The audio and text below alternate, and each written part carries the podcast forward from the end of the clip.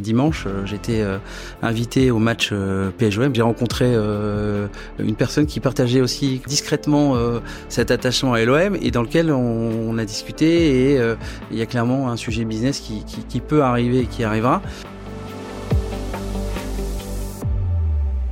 Bonjour, je m'appelle Guillaume Pommier, je suis un ancien banquier M&A de Lazare et le cofondateur de Training You, la première plateforme de préparation aux entretiens en finance et en Je vous souhaite la bienvenue dans le Career Insight, le podcast lancé par Training You pour mettre en avant des personnalités inspirantes qui évoluent dans ces secteurs. Si vous cherchez un stage ou CDI en finance ou en conseil, ou si vous êtes simplement curieux de découvrir ces métiers si particuliers, alors le Career Insight est fait pour vous. Je vous souhaite une bonne écoute et un bon visionnage. J'ai le plaisir de recevoir Monsieur Arnaud Petit. Bonjour Monsieur Petit. Bonjour Guillaume. Euh, Monsieur Petit est le président de Edmond Rothschild Corporate Finance, qui est la filiale du groupe Edmond Rothschild dédiée aux activités M&A et aux opérations capitalistiques de toute nature. On va en, reparler. Si ça vous convient, on va parcourir trois thématiques pendant euh, ce podcast. La première, c'est votre parcours avant votre arrivée chez Edmond Rothschild. La seconde, c'est votre arrivée Edmond Rothschild et le développement de la banque depuis euh, cette date. Et la troisième, c'est les tendances euh, du secteur des M&A mmh. aujourd'hui. Alors commençons avec la première partie. Pouvez-vous revenir sur votre parcours? Oui. Alors pour euh, rapidement déjà merci de, me recevoir, ravi d'être euh, d'être euh, d'être là. Euh, pour revenir un petit peu sur mon parcours, euh, je viens du Sud-Ouest, donc j'ai fait ma prépa à Versailles, je suis rentré à l'ESCP en 2000, je suis sorti en 2004, j'avais fait un stage durant le, le SCP chez à l'époque Aben Amro Corporate Finance qui qui m'a beaucoup plu sur lequel j'ai j'ai bien accroché. Et j'ai décidé de poursuivre en tout cas le métier de M&A sur mon stage suivant qui était un stage de fin d'études. Et j'avais décidé à, ce moment-là d'aller plutôt dans un spécialiste un pur un pur produit M&A et donc c'est comme ça que je suis je me suis orienté vers à l'époque Lazare aux affaires financières où j'ai fait un stage de, six mois de fin d'études qui a été concluant et dans lequel j'ai été euh, j'ai été recruté euh, en tant qu'analyste et c'était alors c'était il y a longtemps donc ça vous parlera peut-être pas mais c'était euh, post éclatement de la bulle internet et donc bah, c'est il y avait énormément de de postes qui avaient été gelés et donc c'était le marché qui commençait à reprendre et on était en tout cas, ma promo était une des premières premières recrues depuis déjà quelques années chez Lazare. donc c'était assez intéressant. je suis resté jusqu'à 2007 et 2007, j'ai eu un très bon sens euh, du timing parce que je suis parti de chez Lazare pour aller chez Lehman Brothers, euh, qui euh, à l'époque avait un développement assez impressionnant et qui avait décidé de renforcer la partie européenne parce qu'aux États-Unis, ils étaient dans le top 3 et ils avaient monté une très très belle franchise.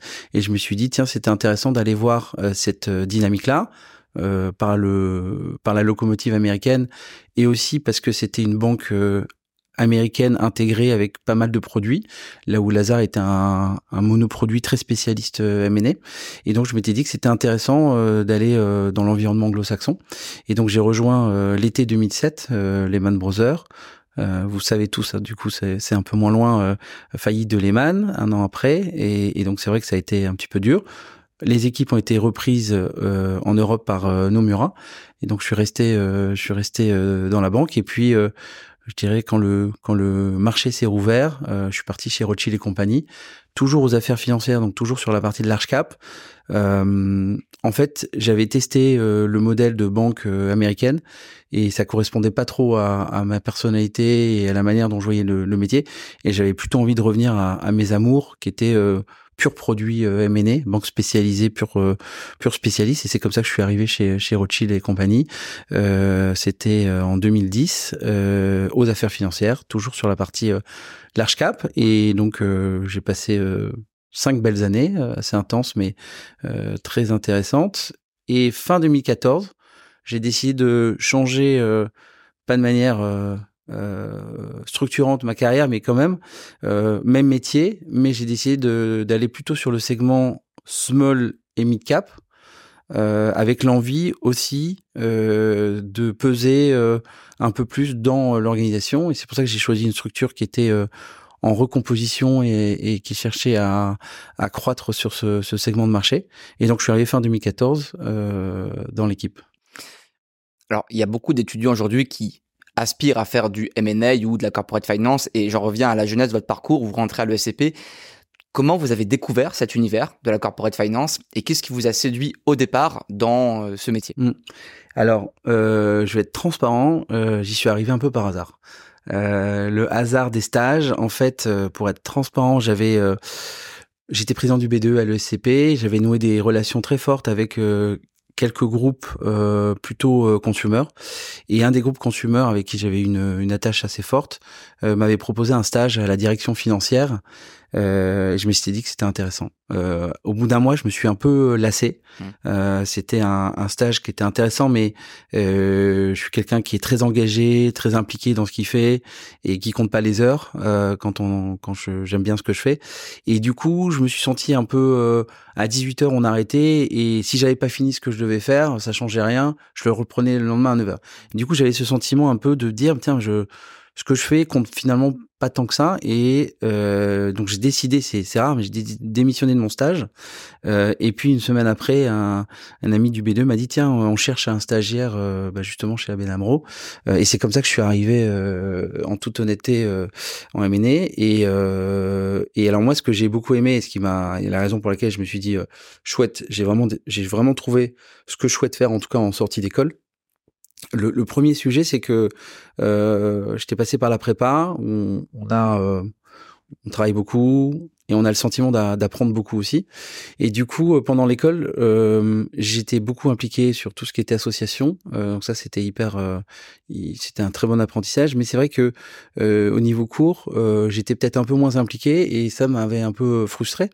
Et du coup, je m'étais dit tiens, c'est un métier dans lequel ben on, on, travaille et on apprend. Et donc un apprentissage très fort. Donc ça, c'est, je dirais, le premier qui m'a qui m'a vraiment attiré, c'est que c'est un métier qui est très complet. C'est-à-dire que euh, à la base, on est plutôt sur de la finance, la valorisation, euh, mais au fond, euh, sur un projet M&A, il faut être en maîtrise euh, sur la partie stratégie, il faut être en maîtrise sur la partie communication financière, sur la partie réglementaire, la partie juridique. Et cet aspect-là m'a beaucoup plu dans le métier, c'est-à-dire un métier complet et dans lequel il y a un vrai apprentissage et dans lequel on a le sentiment et c'est toujours euh, épanouissant de sentir qu'on progresse et qu'on apprend des choses. Déjà, ça c'est le premier point qui m'a vraiment euh, attiré dans le métier. Le deuxième point, euh, c'est le fait que, en tout cas, l'impression que j'avais et qui est confirmée, c'est que c'est un métier dans lequel il faut se remettre en question à chaque année de sa carrière de banquier. C'est-à-dire ce qu'on attend d'un analyste, c'est pas ce qu'on attend d'un associate, c'est pas ce qu'on attend d'un VP, c'est pas ce qu'on attend à la fin du fin d'un d'un MD. Et donc, euh, je trouve que c'est hyper intéressant d'évoluer dans un métier dans lequel on doit se réinventer et on doit à chaque fois développer des qualités pour euh, répondre au mieux aux besoins du, poste dans lequel. Et donc ce deuxième critère-là était pour moi quelque chose d'intéressant parce que c'était vraiment un métier dans lequel on pouvait se projeter. Euh, et euh, troisième point, c'est que par rapport à ma personnalité, euh, plutôt quelqu'un d'assez euh, euh, allant, euh, qui aime bien euh, les relations humaines, j'aime bien la rencontre et donc je suis très porté euh, sur les personnes. Et, et, je m'étais dit que ces qualités-là, elles seraient, elles seraient forcément utiles au passage de MD jusque là, mais au passage de MD c'était une, une, force que j'avais à mon avis pour pour ce grade-là. Et donc je m'étais dit tiens il y a il y a un, il y a un métier que je peux potentiellement faire toute ma vie, voilà. Et le et le et je dirais le le quatrième point c'est que on fait un métier qui est qui s'adresse aux dirigeants d'entreprise, aux créateurs d'entreprise, et donc on a en face de nous euh, des gens qui, euh, dans leur domaine, sont des experts, sont des gens brillants. Et je m'étais dit aussi que d'être à côté de ces gens-là et de les conseiller, on était forcément tiré par le haut, et que toujours dans le même état d'esprit d'apprentissage, c'est euh, par ce fait-là, par l'exigence, par la rigueur qui est demandée, on avait un apprentissage qui était très fort et qui euh, forcément servirait euh, toute, toute la vie. Donc voilà un peu euh, quand je me suis embarqué dans le métier, les raisons pour lesquelles j'ai décidé de, de, de, me lancer. Après, il y a évidemment, je ne veux pas que les avantages, les inconvénients aussi, c'est que le, le, gros inconvénient qu'on connaît, c'est que c'est des métiers dans lesquels on travaille très dur. il faut il faut le faire avec passion parce que si on le fait euh, pour d'autres raisons, euh, on peut pas tenir le choc. Euh, c'est vrai que bon, je suis euh, désormais MD, mais je continue à travailler dur différemment, mais quand un client m'appelle à 21h ou quand un client m'appelle le samedi après-midi, euh, je décroche et je discute avec lui parce qu'il a besoin de, le dirigeant d'entreprise a besoin d'avoir ce support qui est quasiment 24 heures sur 24, 7 jours sur 7. Donc ça, c'est le gros point noir de ce métier, mais finalement, c'est pas un point noir si euh, ce que vous faites, vous êtes passionné et, et, vous aimez bien évidemment ce que vous faites. Alors, vous avez travaillé à la fois chez Lazare, c'était vos premières années comme analyste, et chez Rothschild Co quand vous êtes revenu après vos expériences chez Lehman et Nomura en 2010.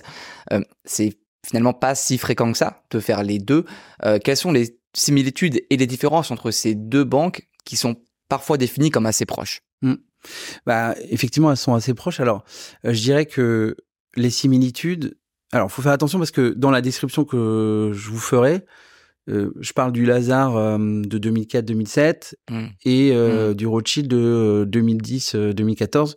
Donc les structures ont évolué. Mais moi, dans ma propre expérience, bon, déjà c'est deux très belles maisons qui sont réputées et qui sont des spécialistes du métier, avec un fonctionnement qui est relativement similaire, avec une approche très conseil, valeur ajoutée, très hands-on, avec, je dirais euh, ce qu'ils vendent, c'est leurs conseils, euh, contrairement aux banques américaines qui sont capables d'aller vendre euh, des produits structurés, euh, des produits de taux, etc.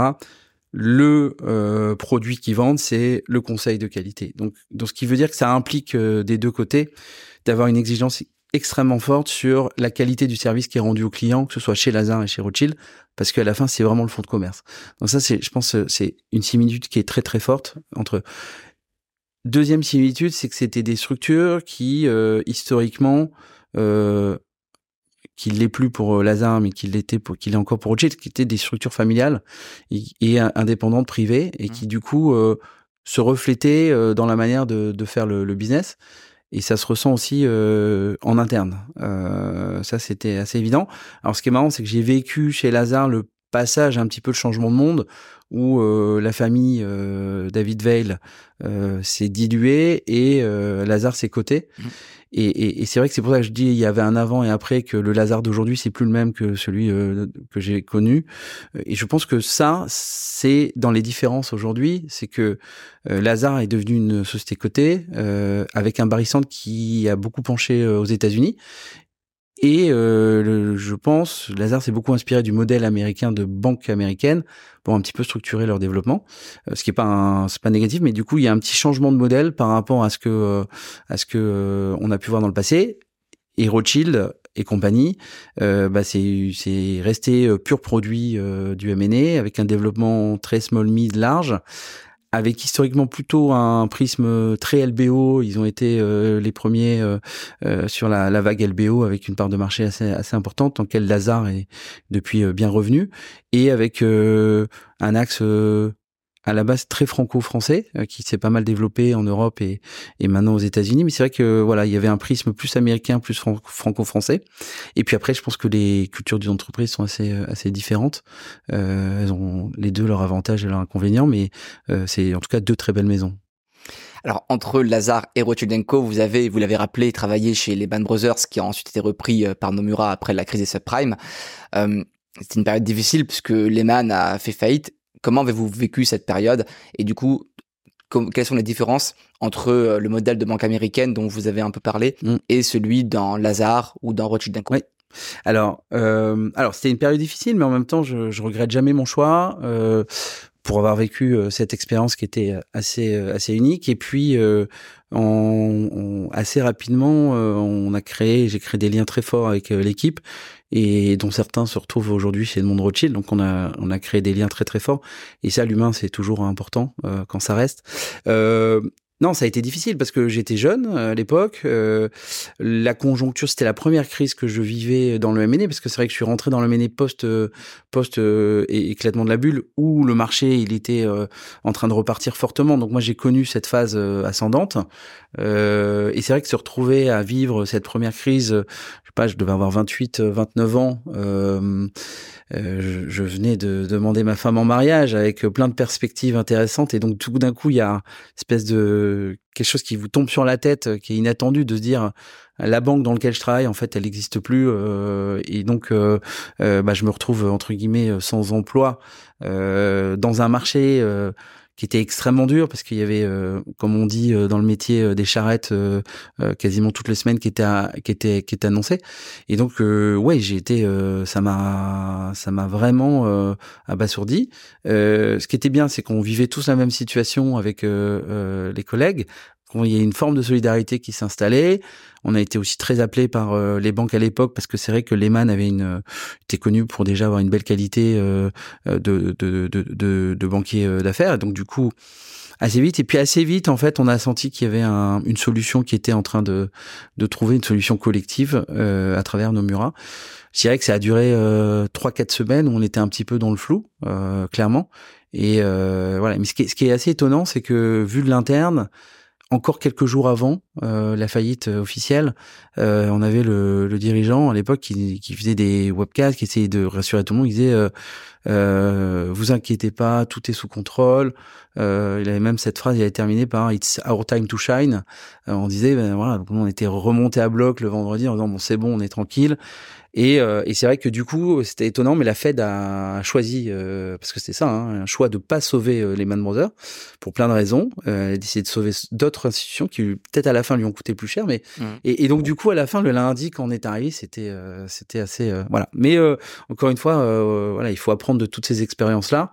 Et moi, ce que je retiens surtout, c'est que d'un point de vue personnel, j'étais pas adapté au modèle américain de banque américaine. Je m'épanouissais plus dans un modèle pur produit de conseils indépendants comme Lazare Rothschild, maintenant Edmond Rothschild. Deux, euh, non, moi, c'est des, c'est des, c'est des, euh, c'est des modèles assez, assez impressionnants. Euh, c'est un système, c'est une force tranquille. À travers, on met en, on met en, on met en avant euh, tous les produits euh, de la banque et, comme il disait, il avait l'habitude de dire, celle de firme. Celle de firme, c'est vraiment on vend euh, le coverage géographique avait pour but de vendre les produits euh, de la banque et donc de vendre la, la banque, ce soit euh, sur le leverage finance, ce soit sur les FX, etc. Et, mm. euh, et c'est vrai que la banque avait un système qui était voilà très structuré et assez impressionnant, force tranquille. Et moi, voilà, bizarrement, j'étais plus à l'aise dans un modèle avec des équipes plus resserrées et dans lequel ben voilà il fallait vendre vendre du conseil vendre de la valeur ajoutée vendre des idées et c'est ça qui me qui me stimulait le plus en fait on va reparler de l'actualité un peu plus tard dans le podcast, mais est-ce, quel est le parallèle qu'on pourrait faire entre le Lehman de 2008 et le Crédit Suisse hein, de 2022-2023 Alors, euh, alors malheureusement, le Crédit Suisse, je le connais beaucoup moins bien que le, le, le Lehman. Et j'ai quand même l'impression que euh, d'un point de vue, euh, si je prends un peu de recul, le Lehman, il est, c'est une crise systémique. Euh, c'était un très bel acteur, mais qui, voilà, il y a une perte de confiance des investisseurs et, ils ont été happés par une crise qui était vraiment systémique. comme je vous l'ai dit, ça aurait pu être Goldman, ça aurait pu être Merrill. Ils ont choisi de, voilà, de, faire tomber Lehman. Voilà. Hmm. Aujourd'hui, c'est un peu différent. Crédit Suisse, c'est un petit peu différent. j'ai, ça fait déjà quelques années qu'on entend que il y a un petit problème de stratégie, un petit problème de, de dynamique, etc. On est moins dans la crise systémique. Euh, ça n'a pas été, ça pas été euh, déclenché par. Euh, je pense que c'est ça le principal euh, facteur. Et l'autre chose aussi, c'est qu'à l'époque, il y avait des expositions et des bilans qui étaient très faibles côté banque, avec pas mal de choses. Donc, on a appris de tout ça.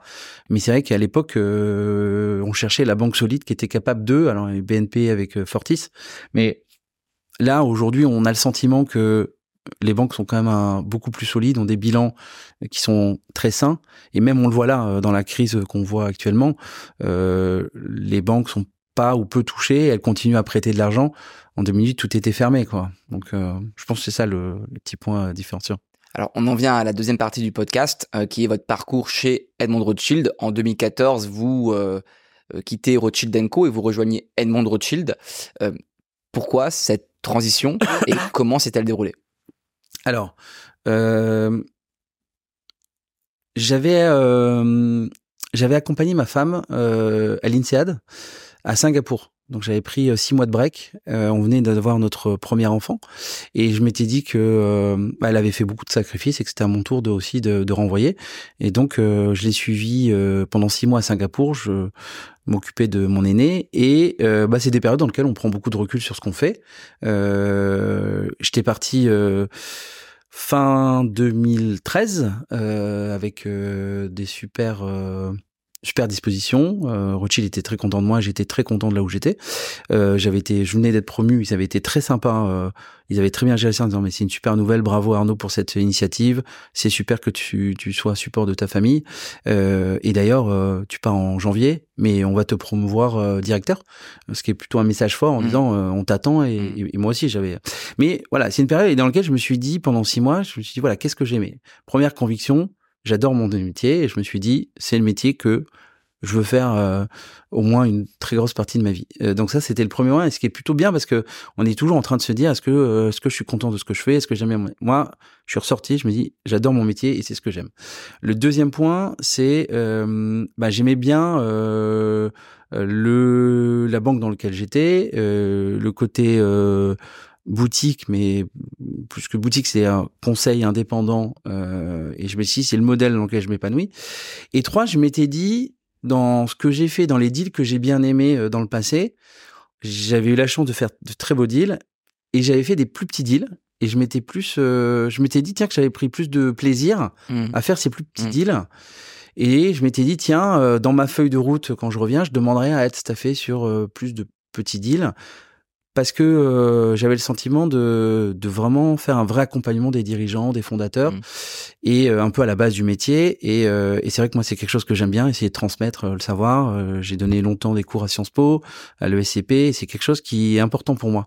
Et du coup, plus avec les dirigeants de PME qu'avec les dirigeants du grand groupe, les dirigeants du grand groupe, ils ont une armée à côté d'eux, ils ont souvent fait 20 ou 15 ou transactions, donc ils sont assez rompus à l'exercice. Le, le dirigeant PME, ben c'est un peu nouveau pour lui tout ça.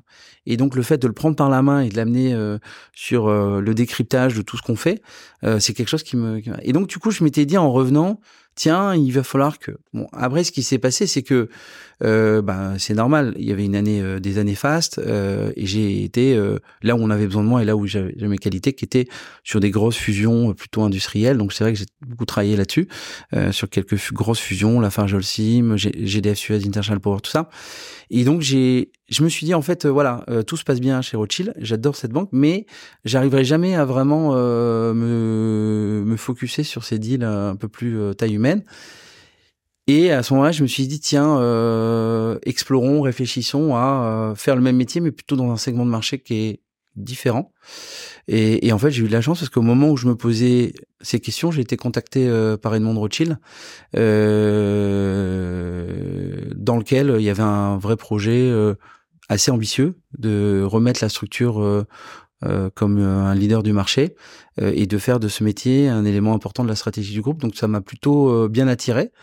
Et euh, bah, voilà, j'ai fait le, le, grand saut euh, dans une structure qui, euh, à l'époque, se cherchait un petit peu. Euh, moi, j'y voyais beaucoup d'avantages parce qu'il y a une belle marque. Euh, le fonds de commerce que je visais, c'est celui de la banque. Euh, il y a, euh, il y avait une envie aussi de l'actionnaire de développer ce, ce, métier, des synergies assez importantes. Et je me suis dit tiens, voilà. Et puis moi, en tant que tel, dans ma carrière, j'étais directeur et je, je, devais commencer à prendre le virage de euh, bon exécutant à originateur de deal. Et je m'étais dit, ben, le faire dans une structure euh, qui veut se redynamiser, dans lequel on peut leverager un nom plus euh, un réseau, je me dis, ah, ben, c'est peut-être le bon moment pour moi dans ma carrière d'aller saisir ce type d'opportunité. Voilà. Alors, pouvez-vous nous présenter Edmond Rothschild mmh. et les principales particularités de Edmond Rothschild par rapport aux autres acteurs de la place? Bien sûr. alors, Edmond Rothschild, euh, au sens global. Euh, ce qui est intéressant déjà, c'est que c'est unique. Euh, on est dans ce qu'on appelle un écosystème, une maison 100% familiale, dans lequel il y a le groupe bancaire, mais on évolue dans un écosystème dans lequel la famille, à travers les années, ses convictions, l'envie de s'investir, d'être dans la durabilité de l'investissement, a développé un écosystème qui nous sert beaucoup et dans lequel on est fier d'évoluer. Et donc il y a ce qu'on appelle l'écosystème Edmond Rothschild, c'est le Gitana, euh, une écurie de, de course euh, de voile euh, qui a développé et a innové pour être plus performant possible. Ça, c'est un élément important qu'on croise souvent et ça nous donne des vraies valeurs. C'est des bons messages envoyés aux, équipes. Donc ça, on a la chance de toucher et de les voir euh, régulièrement. Euh, il y a ce qu'on appelle euh, Edmond Rothschild héritage. Euh, donc la famille a structuré cette partie-là sur tout ce qui est domaine viticole, vinicole, tout ce qui est hôtellerie haut de gamme, et puis la fierté, une ferme dans l'est parisien qui fait du très bon euh, fromage et brie truffé que je vous conseille pour pour les fêtes de fin d'année. Et, et, et je me dis ouais c'est vraiment sympa d'évoluer dans un groupe dans lequel euh, il n'y a pas que la banque et je trouve que c'est hyper fort en termes de, de valeur et d'apprentissage pour les équipes et pour nous et pour les clients aussi. Et en fait, euh, et le dernier point qui est un point extrêmement important, les fondations, euh, qui est un, une implication, un investissement très fort de la famille pour faire évoluer la société là où elle peut, peut l'aider sur la santé, sur l'éducation notamment. Euh, et donc ça, c'est le groupe euh, qui est porté du coup par des valeurs familiales, long terme, euh, une maison de conviction dans lequel euh, l'investissement est, est, assez important, et cette envie de, de, faire un investissement et de faire bien évoluer et de mettre à, à profit et au service toutes ces qualités pour faire évoluer au mieux la société. On le voit aujourd'hui, avec, j'ai la chance d'être un petit peu plus en direct avec Ariane, dans lequel il y a une vraie conviction, une vraie vision, dans lequel elle veut absolument voilà, euh, apporter, euh, apporter euh, tout ça à, à, la société. Et donc, pour revenir au groupe bancaire, originellement, on est un, un groupe de banques privées, euh, donc de la gestion de fortune, et dans lequel le groupe a été assez euh, intelligent pour euh, créer beaucoup d'adjacences et de développer des métiers.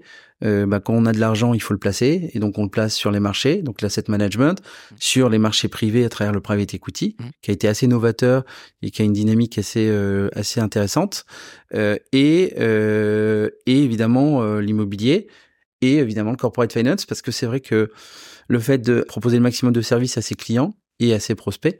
Euh, et c'est vrai que la brique euh, M&A, Corporate Finance, c'est une brique importante pour le, l'entrepreneur et le chef d'entreprise.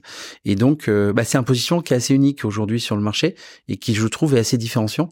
On reviendra plus sur le Corporate Finance, mais nous, c'est un, c'est un vrai atout et un vrai avantage d'évoluer dans, dans une maison. Et le point, je dirais, qui est le plus important, c'est que c'est une maison qui a traversé les siècles et les années. Et donc, il y a une forme de résilience qui est très forte. Donc, on a tous à beaucoup apprendre euh, de ça.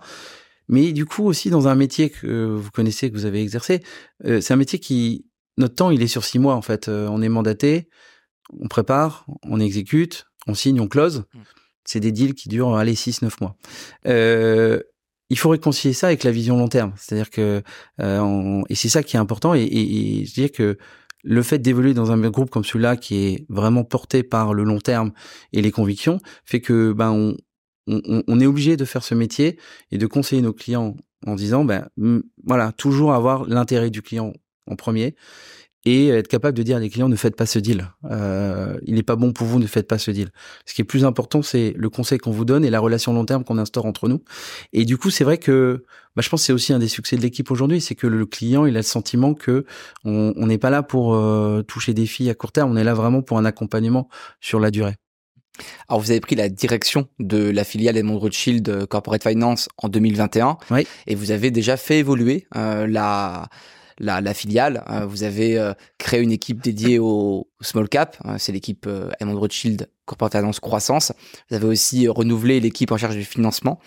quels sont les principaux changements entre le Edmond Rothschild que vous avez rejoint il y a quelques années et celui que vous dirigez maintenant depuis près de deux ans? Oui. Alors... Euh alors plusieurs choses. La première, c'est que euh, on a euh, les périodes avec Philippe. Euh, on avait créé euh, euh, les conditions entre guillemets de l'accélération du développement, c'est-à-dire qu'on a on avait fait un, un vrai travail de fond sur la qualité d'exécution, sur les équipes, sur la structuration, sur le rapprochement avec la banque privée pour avoir de plus en plus de synergie. Donc ça, c'était le premier point. Le deuxième point, vraiment, euh, il y a eu une accélération post-Covid euh, où euh, le, le, retour du Covid, euh, l'année 2020, euh, il y a eu vraiment deux parties euh, jusqu'à juillet et post-juillet. Mmh. Euh, et c'est vrai qu'on on a pris conscience d'une nouvelle dimension à ce moment-là, dans lequel on a eu une accélération qui a été extrêmement forte et qui, du coup, nous a convaincus que on avait le bon positionnement pour ce qu'on voulait faire, mmh. le bon positionnement, les bons hommes et euh, on avait une dynamique qui nous aidait. Et donc à ce moment-là, on s'est dit, il faut accélérer, euh, il faut être ambitieux. Et on était passé à l'époque, on devait être 35, euh, je pense, fin de fin 2021. On est passé à 60 banquiers aujourd'hui. Et donc on a eu un rythme de recrutement qui était à quasiment 10-15 euh, par an. Euh, donc ça, c'est, je dirais, le premier premier point, c'est que on a gagné en taille d'équipe. Pour moi, ça c'est c'est une c'est une volonté qui a été portée par le groupe et par Enzo, euh, le patron de la France à qui on reporte, qui a dit OK, on y va. on sent que ça prend et que ça prend bien. Maintenant, il faut aller 35, on était un peu subscale pour être un des leaders du marché et on a dit il faut aller. Euh, ça, c'est le premier changement parce que euh, on peut rester 35 pendant 10 ans, on vit très bien, etc. Mais le groupe a une ambition très forte pour le métier et donc on s'est dit voilà. Donc ça, ce premier point, on a vraiment beaucoup grossi et ça a été, euh, on y reviendra et ça a été assez, ça a été une bonne décision parce qu'aujourd'hui on on fait une très belle année encore, malgré une baisse de marché. On est à plus de 75 transactions cette année, 60 l'année dernière qui était notre année record. Donc on va refaire une année record cette année, alors que les marchés, vous le savez bien, ils sont plutôt à mm. moins 30, euh, moins 20, moins 30 ans. Donc, donc ça, c'est le premier point. Le deuxième point, il a été de dire, euh, il faut qu'on continue à faire ce qu'on faisait bien, mais accélérer. Donc on a vraiment verticalisé au maximum euh, les seniors sachant qu'on reste généraliste, mais on veut que chaque senior ait une teinte, euh, une teinte sectorielle ou produit. Mm. Et là aussi, on a lancé pas mal de, pas mal de secteurs à ce moment-là. Euh, L'hôtellerie, restauration, loisirs, qui est géré par un, un MD qui est passé l'année dernière, qui s'appelle Jonathan Jacquin, qui fait qui fait des merveilles euh, dans le secteur. On a décidé d'accélérer sur le tech digital. On a recruté Jean-Charles Bernard, qui venait de la Société Générale plutôt quelqu'un du mid large mmh. qui nous permettait aussi de avec la montée en puissance des tailles d'être euh, assez costaud. Euh, on a décidé euh, comme on montait pas mal en taille euh, on veut pas délaisser le small cap, ce qui est un élément clair de notre stratégie important. On a essayé de consacrer une équipe dédiée, euh, donc à travers, comme vous l'avez dit, euh, la création de RDCF croissance.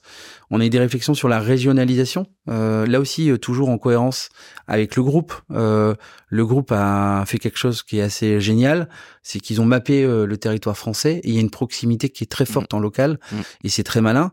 Euh, ils l'ont fait déjà, ils ont été précurseurs, ça fait déjà pas mal d'années.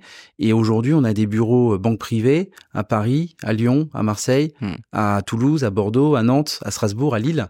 Ce qui donne euh, quelque chose d'assez fort, un maillage très fort du territoire. Et aujourd'hui, on en voit hein, les entrepreneurs, ils veulent du local, ils veulent rencontrer des gens qui partagent, entre guillemets, les problématiques régionales.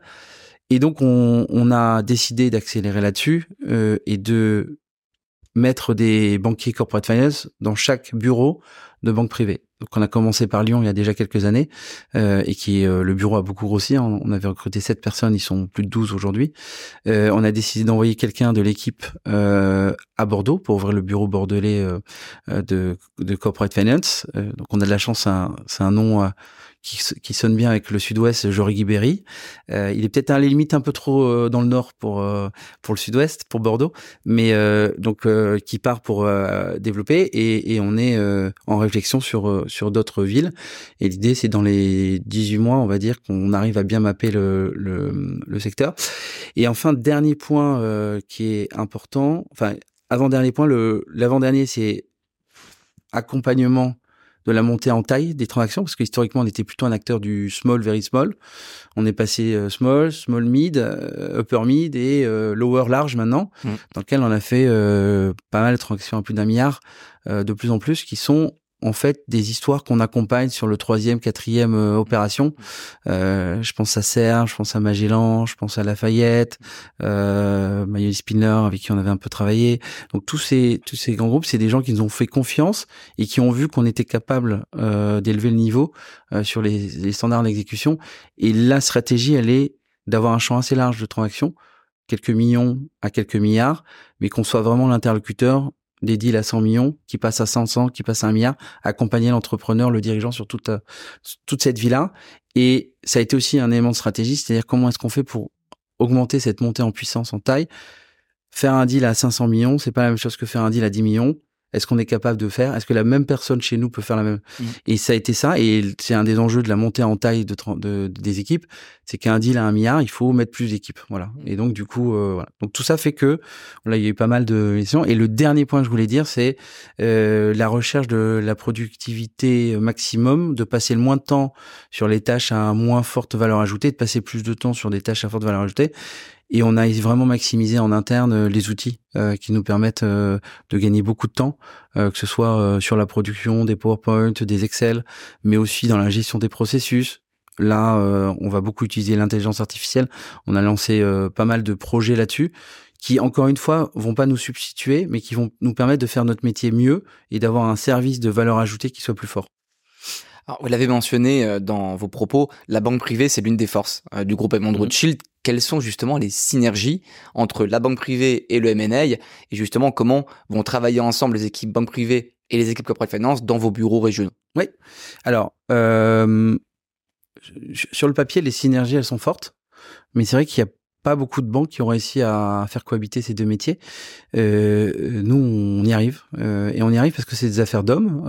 Moi, je pense que pour bien travailler ensemble, il faut d'abord qu'il y ait une confiance mutuelle entre le banquier privé qui va présenter ses clients, qui est le bien le plus précieux qu'il a, ses clients, à un, de ses, ses collaborateurs qui exerce un, métier, corporate finance. Et donc, il y a un pas et bah il faut qu'il ait confiance dans l'équipe. Donc ça c'est le premier point, c'est que euh, on a euh, énormément rapproché les équipes euh, et essayé de trouver des binômes dans lesquels il y a des matchs de personnalité. ce qui fait que bah forcément quand les gens s'entendent, mm. ça se passe beaucoup mieux et il y a de la confiance et on peut avoir un effet d'entraînement fort. ça, c'était le premier point. Donc cette synergie, comme je vous l'ai dit, c'est banque privée qui euh, a des clients qui un jour se posent la question et qui disent naturellement, écoutez, je, je, vous oblige à rien, mais si vous voulez rencontrer notre équipe, euh, ravi de vous la présenter. Donc ça, c'est une synergie qui est quand même assez euh, assez importante. La, la, la, deuxième, elle est euh, à l'inverse qui est de euh, bah nous, euh, quand on a des clients qui sont pas connus à la banque privée, d'être capable de les accrocher après un bon boulot, de dire bah tiens une accroche sur le groupe, plus seulement avec le corporate finance, mais il a trouvé que le travail était bon et euh, le client dit bah tiens moi j'aimerais bien rencontrer vos, banquiers privés parce que bon bah il y a un événement de liquidité qui se fait grâce à vous.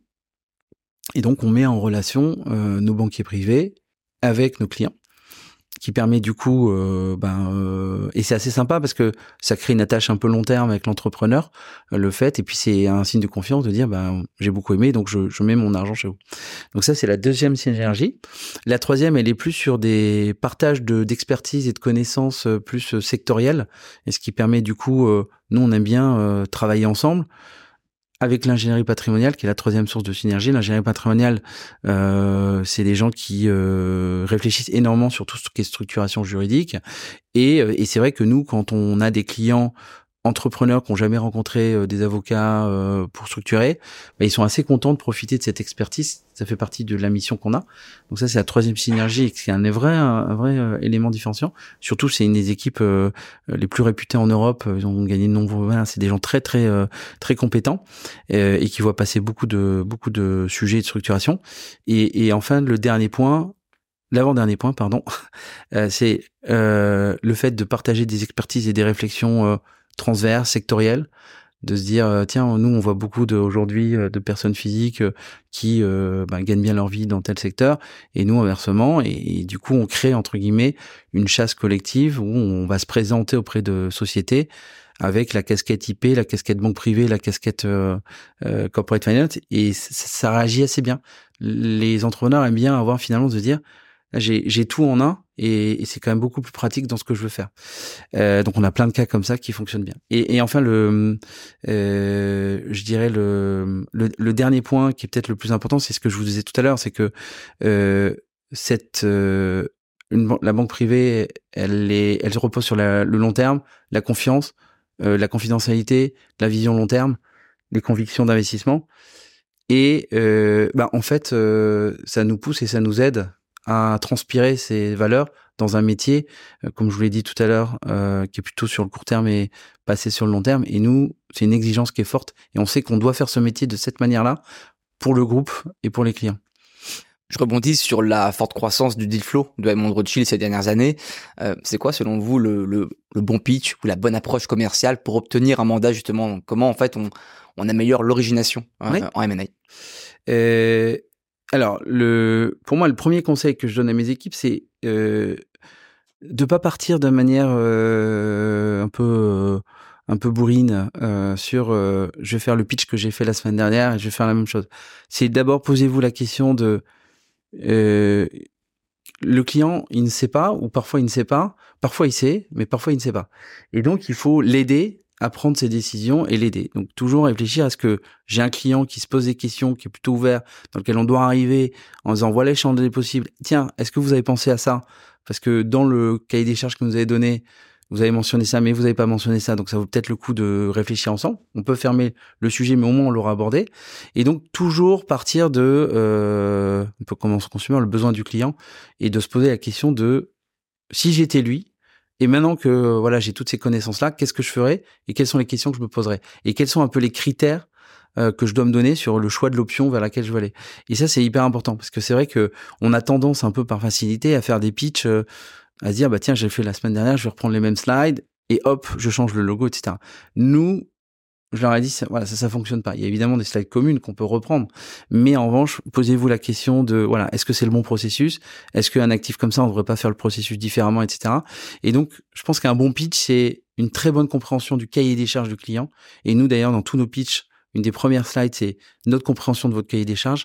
Une fois qu'on a bien compris le cahier des charges, euh, des sensibilités, de ce que le client recherche, etc., on est capable de dérouler quelque chose avec euh, des analyses, des convictions. Deuxième, deuxième, euh, c'est conviction, c'est deuxième euh, point, c'est ne faites pas quelque chose de mou. C'est-à-dire, ne dites pas ah oui, vous pouvez faire ça, mais vous pouvez faire ça aussi. Mmh. C'est donnez votre avis. Mmh. Euh, voilà, donnez vos convictions. Le client, il attend à ce que vous donniez un vrai conseil. Et tant pis s'il adhère pas à ce que vous dites, mais au moins vous, vous- voilà, vous serez mort avec vos convictions. Euh, mais, mais au moins, il ressort en disant, le client s'est dit, tiens, j'ai des gens qui vont se mouiller, qui vont euh, essayer de, euh, voilà. Et, et trois, comme je vous le disais aussi, c'est euh, ça, c'est euh, même dans un pitch viser le long terme. Euh, ben, on perd euh, beaucoup de pitch. Hein, c'est- malheureusement le quand on pitch, il y a une forte chance qu'on perde. Et quand on perd, euh, bah, il faut accepter euh, la défaite et proprement, dignement, remercier déjà le client de nous avoir sollicité pour euh, l'aider euh, à réfléchir et, et- et toujours sortir voilà euh, grandi puis de comprendre un petit peu pourquoi on n'a pas bien fonctionné et on n'a pas gagné. Et donc ça c'est un, un point aussi important. L'après-pitch est peut-être plus important que le, le pré-pitch et c'est ce qui permet derrière bah, de s'améliorer et de, de gagner le pitch suivant. Alors précisément, après près de 20, 20 ans en banque d'affaires, euh, selon vous, qu'est-ce que recherche concrètement un client quand il fait appel à une banque comme Edmond Rothschild Bah, euh, ce qu'ils recherchent, c'est, euh, pour moi, c'est euh, Edmond Rothschild et, et, et les belles structures de la place. C'est, c'est un service de qualité. C'est-à-dire que on est, euh, je pense, un service euh, euh, dans lequel on est bien payé euh, en pourcentage des, en pourcentage des, de la valeur et, et, et des deals. Et ce qui fait que bah, le client, du coup, il a des attentes qui sont très fortes. Mhm. Euh, le client, il attend à ce qu'il soit pris complètement en main. Il attend à ce que euh, tout se passe bien et qu'il il euh, rien à gérer d'anxiogène. C'est déjà un, un processus, c'est quelque chose d'extrêmement lourd pour les clients. Euh, et si en plus euh, il doit gérer la banque d'affaires, euh, je dirais que c'est- pas un bon deal pour lui.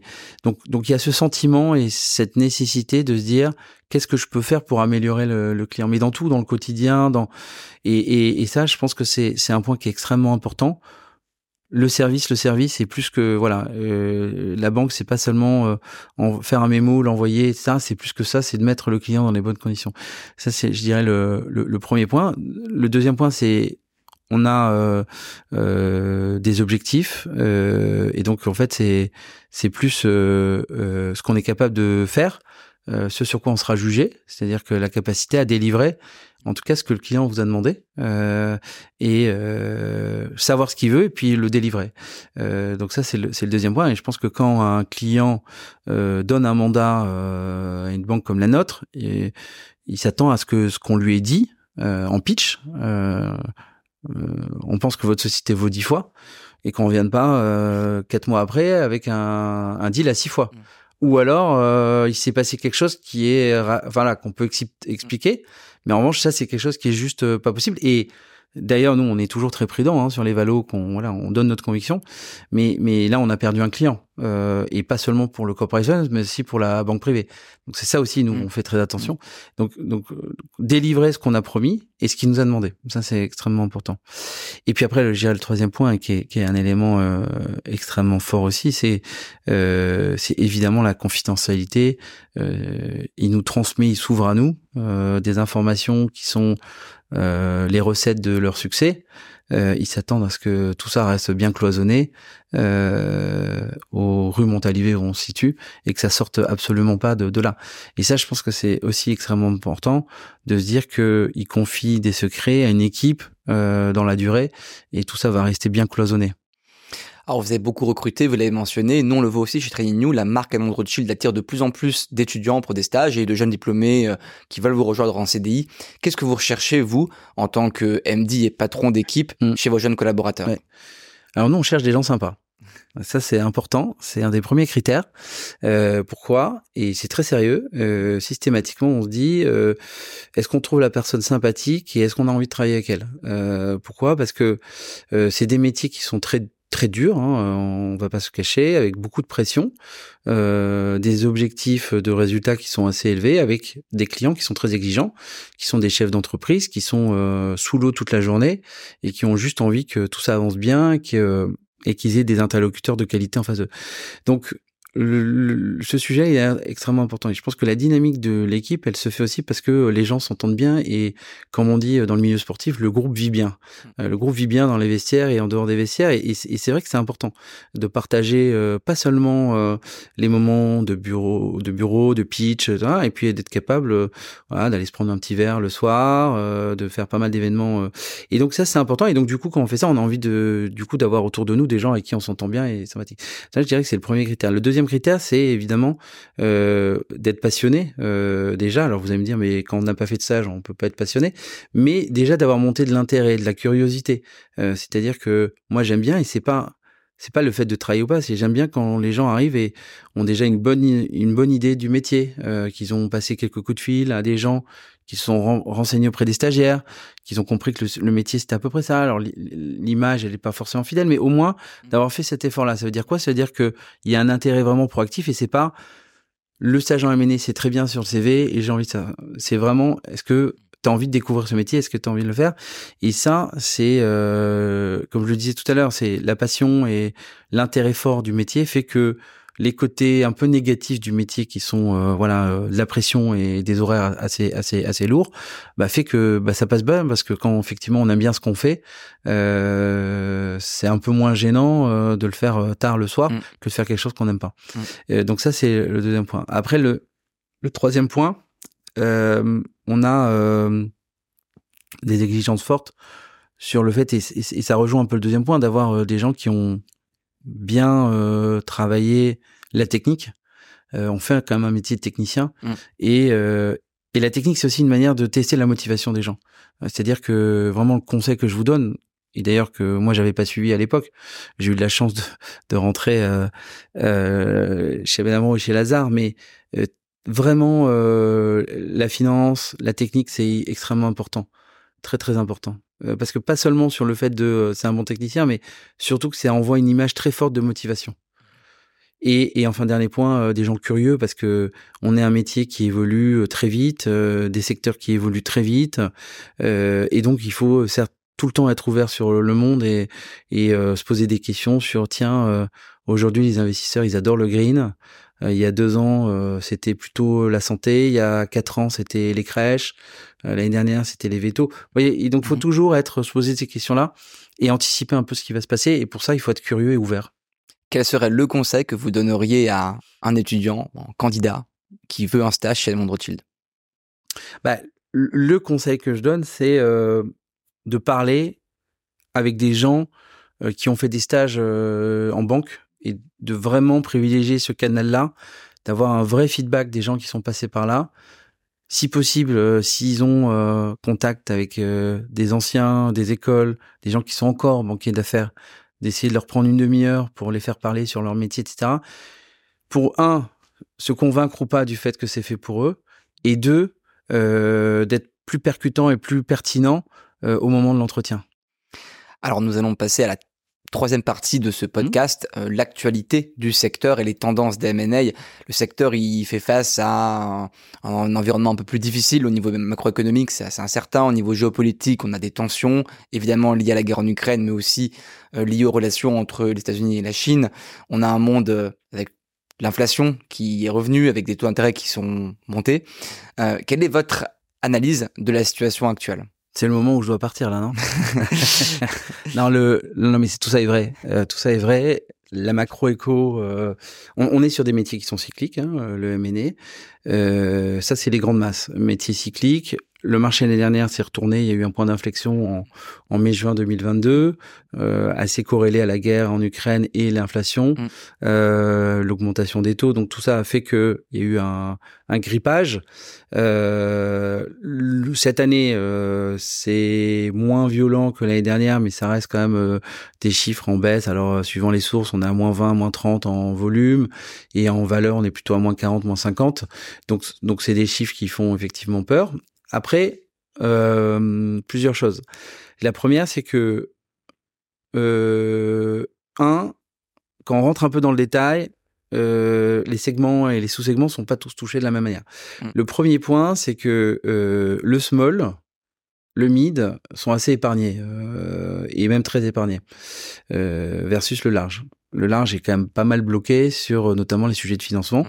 Mm. quand on commence à avoir une taille de transaction, ça devient plus compliqué à, financer.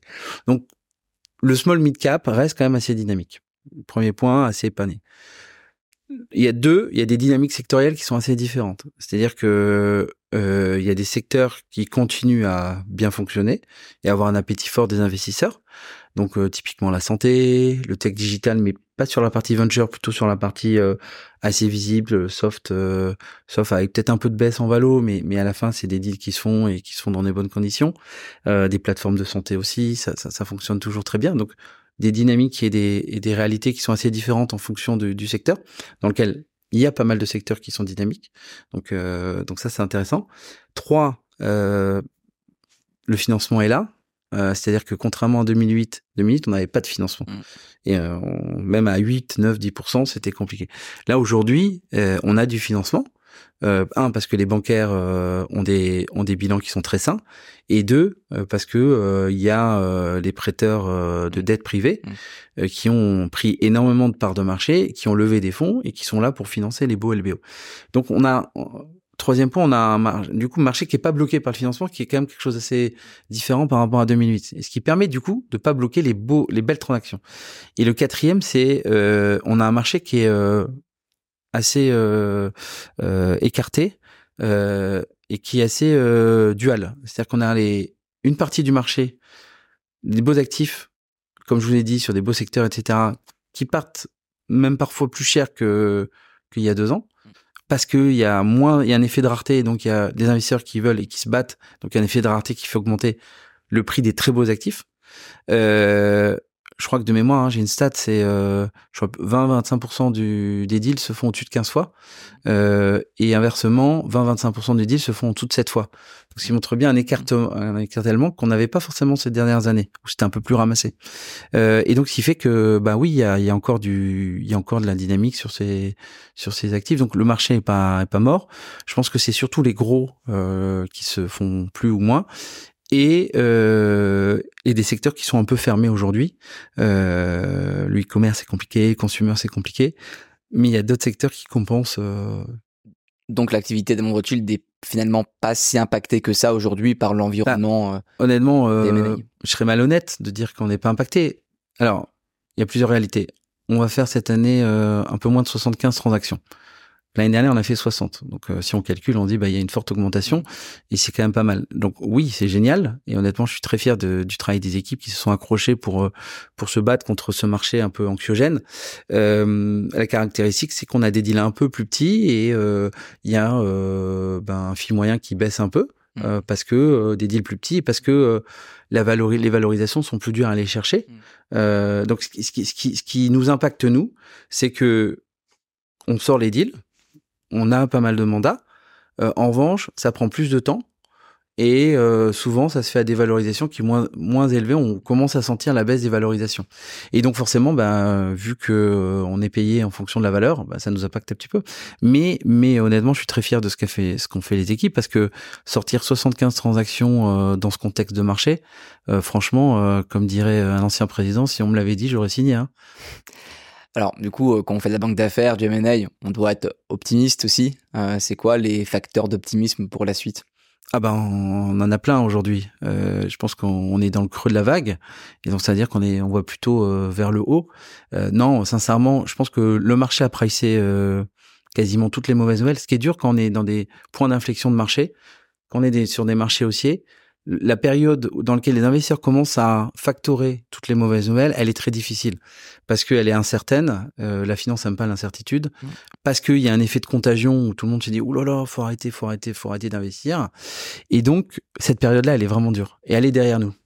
Ça c'est plutôt une bonne nouvelle. Euh, moi, je pense, après, j'ai pas de boule de cristal, mais je pense que le on est proche du plus bas et je pense qu'on est, euh, on a plutôt des bonnes nouvelles devant nous avec, on espère un moment l'inflation qui va s'arrêter, les taux d'intérêt qui vont commencer à se, à, se desserrer l'année prochaine et tout ça va créer un effet, euh, voilà. Après, les autres sources de, de d'optimisme, c'est que euh, il y a de l'argent sur le marché, il y a de la surliquidité, il y a des fonds qui ont levé beaucoup d'argent, euh, il y a le financement qui est là, donc il y a tout entre guillemets pour euh, pour faire des deals. Donc euh, voilà. Et la reprise, nous, euh, on note qu'il y a un avant et un après été. la reprise là, on a on a été contacté sur beaucoup beaucoup de démarchage commercial, dans lequel il y a une activité très très forte où on fait beaucoup beaucoup de pitch en ce moment. Et comme il y a des décalages de six voilà, moi je suis assez confiant sur le sur le fin de H1 2024 et H2 j'espère. Alors, c'est l'heure euh, de la dernière partie de ce Career Insight. C'est le quiz du Career Insight. Je rappelle les règles. Questions rapides pour notre invité et réponses rapides en contrepartie de notre invité euh, à ces questions. Euh, Monsieur Petit, on y va. vous étiez stagiaire au début de votre carrière. Vous êtes aujourd'hui MD et patron de l'une des banques d'affaires les plus prestigieuses de la place. C'est quoi la recette en un mot? Aimer ce qu'on fait, euh, le réseau, ça se construit dès euh, dès le début et j'ai des clients avec qui j'étais stagiaire euh, en, en, en, banque et et trois toujours être ouvert à des rencontres. Votre meilleur souvenir professionnel un de mes meilleurs souvenirs professionnels, c'est le recrutement de l'équipe de Lyon chez Edmond Rothschild pour deux raisons. Un, l'équipe est exceptionnelle. Euh, c'est un vrai succès chez nous. Euh, les personnes qui la composent, euh, voilà, sont vraiment euh, ravies. Et deux, surtout, c'est que on, c'est la période où on a recommencé à se développer fortement. On a une, une, une baisse euh, d'effectifs parce qu'il fallait le faire. Et c'est vraiment le premier move stratégique très fort de développement dans lequel on a récupéré 8 banquiers. On était 22, on est passé à 30 et on est reparti euh, entre guillemets sur une dynamique de croissance et développement très fort. Donc c'est un c'est un souvenir assez fort, ouais. Votre pire souvenir professionnel bah, Mon pire, vous l'avez compris, c'est euh, c'est euh, c'est le c'est peut-être le dimanche soir. Euh, le dimanche soir, quand j'ai un call, on a une visio avec les équipes de Lehman Brothers qui nous qui nous qui nous informent du fait que la société fait faillite et que et qu'on n'a plus de on a plus de job, on sera plus payé à, à la fin du mois. Et c'était c'était rude, c'était très rude, très très rude. D'ailleurs, on a fait nuit blanche, on a parlé, on avait besoin de parler tous ensemble. Et on a fait nuit blanche, euh, voilà. Et le lendemain, on est parti euh, à la banque euh, le matin. Euh, je sais pas, on savait pas ce qui se passait, récupérer nos nos affaires, etc. Et puis finalement, après, ça a été ça a été bien pris en main par par le management. Mais mais ouais, c'était c'était dur, c'était dur. Après coup, on n'y voit que du positif parce qu'on apprend. Mais sur le coup, c'était dur. Pardon, c'est pas très. Euh, je devrais faire plus court, non? C'est très bien. Euh, le plus beau deal que vous avez fait? Voilà, je vais me faire des ennemis, hein, parce que si je cite un un deal, mes clients ils vont pas être contents. Non, beau deal, moi qui a un aspect affectif fort, je dirais que c'est euh, le deal serbe euh, qu'on a fait euh, en 2016-2017. Pourquoi? Parce que c'était un, c'est une aventure incroyable. c'est une société qu'on a accompagnée, on a fait quatre opérations avec eux et qui nous a permis aussi de rentrer dans le secteur de la santé, qui est un des secteurs forts de l'équipe. Euh, le dirigeant est exceptionnel, l'entrepreneur est exceptionnel. Et, et, donc ça a été un deal euh, pour moi qui a une valeur affective assez forte et symbolique parce que je pense que ça nous a pas mal servi euh, sur la dynamique de l'équipe. Le deal le plus difficile que vous avez fait rencontrer? Bah, euh, difficile, complexe, mais joli après parce qu'on dit qu'on a réussi à, le faire. C'est euh, Miley Spindler a racheté les actifs de Ipsen Consumer Healthcare et c'était difficile et complexe. Euh, on a conseillé Miley Spindler, qui est un très beau groupe familial, dans l'ouverture de capital pour financer euh, l'acquisition auprès de deux fonds. On a, on les a accompagnés sur l'acquisition d'Ipsen Consumer Healthcare et on les a accompagnés sur la levée de financement euh, bancaire pour financer cette acquisition. Le tout face à un gros corporate coté mmh. euh, qui a des exigences et mmh. une gouvernance. Euh, mmh. Et en plus, euh, dans le cadre d'un carve-out spin-off. Donc c'était euh, parmi, je pense, les plus complexes qu'on ait fait en année. Euh, ça nous a pris beaucoup de temps, mais on est on est fier de, de, ça parce que c'est un j'ai revu et je revois c'est un super deal qui marche très bien et on pense qu'on a vraiment une valeur ajoutée là sur ce deal-là. Et la capacité à mener tous ces combats de front, l'ouverture de capital, l'acquisition et la levée de fonds, je me suis dit, dit ça y est, euh, l'équipe, elle a bien grandi. L'anecdote dont vous n'avez pas beaucoup parlé, que vous aimeriez nous partager aujourd'hui? Euh, bah, Plus qu'une anecdote, c'est, plus euh, un conseil que je donne et je donnerai une anecdote qui est attachée à ça. C'est euh, ne pas oublier aussi que euh, on est un métier de réseau euh, et réseau dans le bon sens du terme, c'est-à-dire qu'il faut être ouvert à la rencontre et rencontrer des, des, personnes et découvrir peut-être des, des, points de convergence business. Et, et, et c'est vrai que le conseil que je donne, c'est euh, voilà, euh, pensez à avoir des passions, pensez à avoir euh, à, à, pas sacrifier votre vie personnelle et assumer vos passions. moi, je vous livre une petite anecdote qui va peut-être me faire perdre la moitié des, des, des personnes qui regardent ce podcast. Je, suis supporter marseillais de l'Olympique de Marseille et, et, pas plus tard que dimanche, j'étais invité au match PSGOM qui a été assez douloureux pour moi, mais néanmoins plutôt plutôt bien parce que j'ai rencontré une personne qui partageaient aussi, on était rares, hein, pas beaucoup de mhm. Marseillais au Parc des Princes, mhm. qui partageaient discrètement euh, cet attachement à LOM et dans lequel on, a discuté et euh, il y a clairement un sujet business qui, qui, qui, peut arriver et qui arrivera. Et donc voilà, la conclusion et l'anecdote, c'est euh, en fait le moindre, le moindre euh, sport, rencontre, théâtre, etc. Euh, ben soyez ouverts, soyez ouverts à la rencontre. C'est comme ça aussi que se construit le réseau et le business. On fait souvent des belles rencontres au Parc des Princes. euh, ma dernière question. Ouais. Le conseil que vous donneriez au jeune Arnaud Petit qui étudiait à l'ESCP au début des années 2000 bah, D'étudier à l'ESCP. non, mais euh, en gros, euh, ce que je veux dire, c'est que j'ai été énormément impliqué dans les associations. Il y avait une vie euh, à l'ESCP qui était très forte.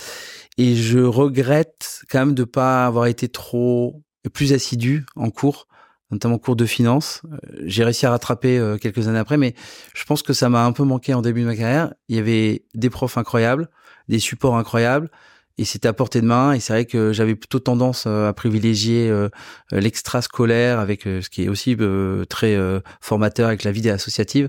Et c'est vrai que j'aurais gagné à être un peu plus assidu en cours. J'ai eu des très bonnes notes, hein.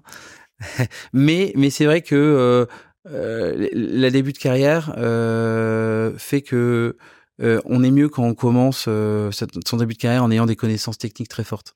L'avantage maintenant pour ceux qui sont pas très très studieux à l'école, c'est qu'à Training pour vous aider et toutes nos formations. On est très heureux de vous accompagner. Merci beaucoup Monsieur Petit d'avoir accepté l'invitation et de nous avoir partagé votre expérience. Merci à vous d'avoir suivi ce podcast et on se retrouve très vite pour d'autres podcasts. Merci d'avoir suivi ce podcast. Je vous donne rendez-vous le mois prochain pour le prochain épisode.